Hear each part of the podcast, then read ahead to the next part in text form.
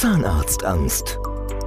Der Podcast für sanfte Hilfe bei Zahnarztangst. Mit Andrea Herold und Dr. Michael Loi.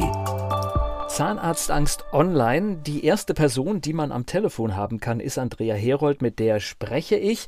Und wir haben das letzte Mal schon ein paar Sachen, was Menschen so im ersten Gespräch alles erzählen, besprochen.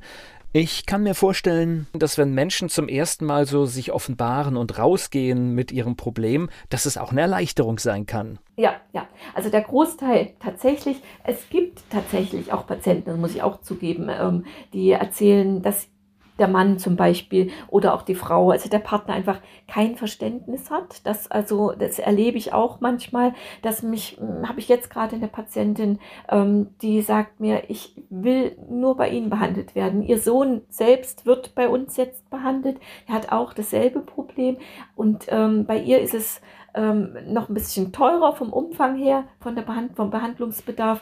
Und der Ehemann sagt halt, ähm, na, nein, nimm, hol dir erst eine zweite Meinung. Ich kann das nicht glauben, dass du das nicht schaffst. Und sie sagt, okay, ich, ich gehe jetzt dahin, ich guck mal, was passiert. Ich kann mir nicht vorstellen, dass ich es schaffe, aber vielleicht muss mein Mann einfach erstmal miterleben, wie ich bei einem Zahnarzt reagiere, wie mein Körper reagiert, ehe er es mir glaubt. Weil manchmal können es die Partner auch nicht so glauben und sich das nicht vorstellen, dass man so reagiert. Aber das ist eigentlich ein kleiner Teil. Der Großteil ist, will ja eigentlich nur das Glück des Partners am Ende und ähm, da ist das Verständnis in der ja, Das Problem groß. ist ja, das haben wir ja auch gerade in dem Gespräch, dass halt auch so wenig darüber geredet wird, es meistens im Verborgenen stattfindet, selbst in den Partnerschaften. Und das ist natürlich auch das Problem, warum vielleicht bei dem einen oder anderen das Verständnis fehlt. Ja, die, die, das ist halt auch etwas, wo, wo man, ich meine, Zahnarztangst ist etwas, wo man von klein auf irgendwie ähm, ja man das kennt. Ne? Also geht halt keiner gern zum Zahnarzt. Und deswegen glauben auch doch immer mal äh, viele, dass sie, äh, man muss sich halt immer nur überwinden und dann geht es schon.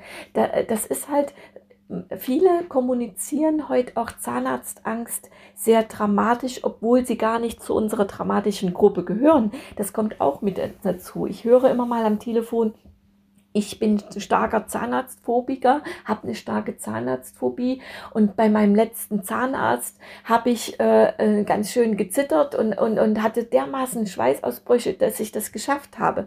Und der Patient ist dann ganz verwundert, wenn ich sage, dann sind Sie gar kein Zahnarztphobiker, weil ein Phobiker vermeidet den Zahnarztbesuch 10, 20, 30 Jahre. Dann sind Sie ein starker Angstpatient, aber Sie sind kein Phobiker. Und dazu neigen leider Gottes auch doch immer mehr ein bisschen die Menschen, dass sie sagen so, ich bin ein Phobiker und ähm, es wird gar nicht gesehen, dass es da noch viel, viel schlimmere Sachen gibt, noch viel Patienten, die viel, viel stärker leiden als die, die mit Schweißausbrüchen zum Zahnarzt gehen. Da gibt es eben die Gruppe, die sich nie im Leben nicht 20 äh, Jahre lang zum Zahnarzt traut und alle Zahnschmerzen und alles Ungemach, was damit zusammenhängt, lieber ertragen, als zum Zahnarzt zu gehen, weil das sind die Phobiker, die es am schlimmsten getroffen hat.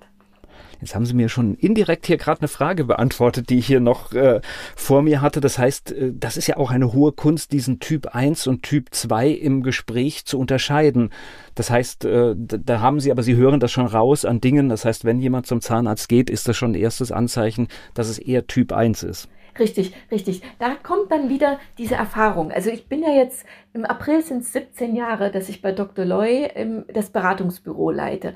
Und das sind einfach, wie gesagt, mehr als 200.000 Telefonate, die ich mit Betroffenen geführ, geführt habe. Das ist ein Erfahrungsschatz, den keine Praxis hat, kein Unternehmen hat. Das ist etwas ganz Einzigartiges, was wir da auch tun. Das muss man, das, das ist einfach so. Das macht keine Praxis, keine Klinik, ähm, äh, führt diese Beratungsgespräche auf diesem Niveau, auf diesem Level auch von der Quantität einfach durch. Und das ist mir auch in den letzten zwei Jahren eigentlich erstmal so aufgefallen, als wir konkret drüber nachgedacht haben, was unterscheidet denn so die Telefonate so, äh, was ist da das Spezielle? Und, und Inzwischen ähm, merkt man das einfach auch sehr schnell, äh, wie tickt der Patient am anderen Ende der Leitung.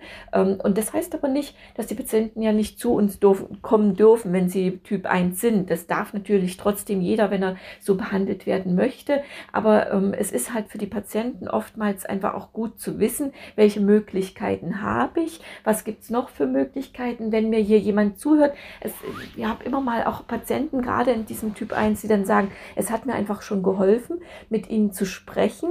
Ähm, und ich habe so ein paar Tipps bekommen, wie ich vielleicht einen guten Zahnarzt finde und das reicht mir vollkommen und einfach das Zuhören hat mir schon gereicht. Und dann gibt es Patienten und das, das merkt man dann eben gleich, das ist unser Typ 2, die sagen, äh, ich wäre überhaupt nie in irgendeine Praxis gegangen, wenn ich nicht die Möglichkeit gehabt hätte, mit Ihnen jetzt zu sprechen. Weil einfach nur eine Telefonnummer wählen und einen Termin ausmachen, kann ich nicht. Das geht einfach nicht. Und, und das ist dann unser klassischer Typ 2. Die brauchen einfach viele, viele Telefonate. Das ist auch nicht unbedingt nur ein Gespräch. Die brauchen immer wieder Gespräche und das Gefühl, okay, ich kann erzählen, wie es mir geht. Ich kann erzählen aus von meinen Erfahrungen. Ich muss einfach auch ganz viel wissen. Frau Herold, erzählen Sie mir alles ganz genau, weil ich muss wissen, was kommt auf mich zu, auf wen werde ich treffen, wie wird der sein, wie sind die Umstände, was erwartet mich an Schmerzen. Das sind alles Sachen,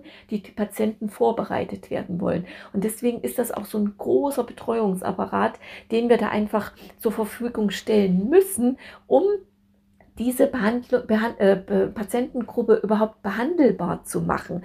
Also ich habe für mich damals gesagt, ähm, ich brauche eine Behandlung, die mir machbar erscheint. Und ich weiß einfach, ich schaffe es nicht, 20 Mal zum Zahnarzt zu gehen und das auszuhalten.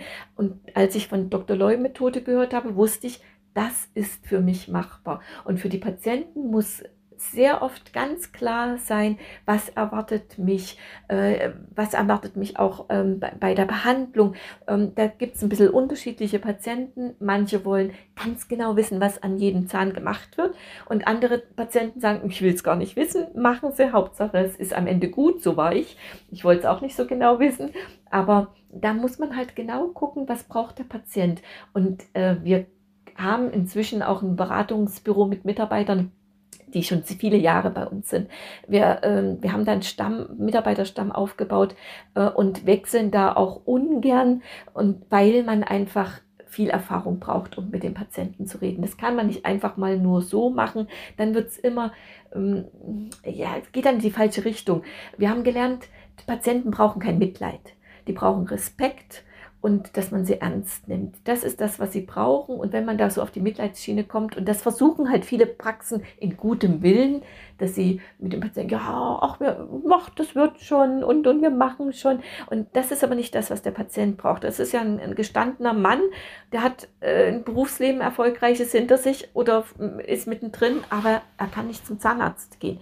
Deswegen will er aber trotzdem respektvoll behandelt werden und äh, auch seine Entscheidung, dass er es jetzt schafft, zum Zahnarzt zu gehen, das muss mit ganz viel Respekt gewürdigt werden. Das ist unsere Meinung und das spüren die Patienten. Und das kann man halt nicht einfach mal so mm, in einer, in einer halben Stunde lernen. Wir sind halt jetzt schon viele Jahre alle dabei und die Patienten fühlen sich äh, das erzählen sie immer wieder, da extrem wohl schon auch bei uns. Mehr Infos gibt es unter Zahnarztangst online und nächste Woche geht es weiter im Podcast. Zahnarztangst der Podcast für sanfte Hilfe bei Zahnarztangst. Mit Andrea Herold und Dr. Michael Loi.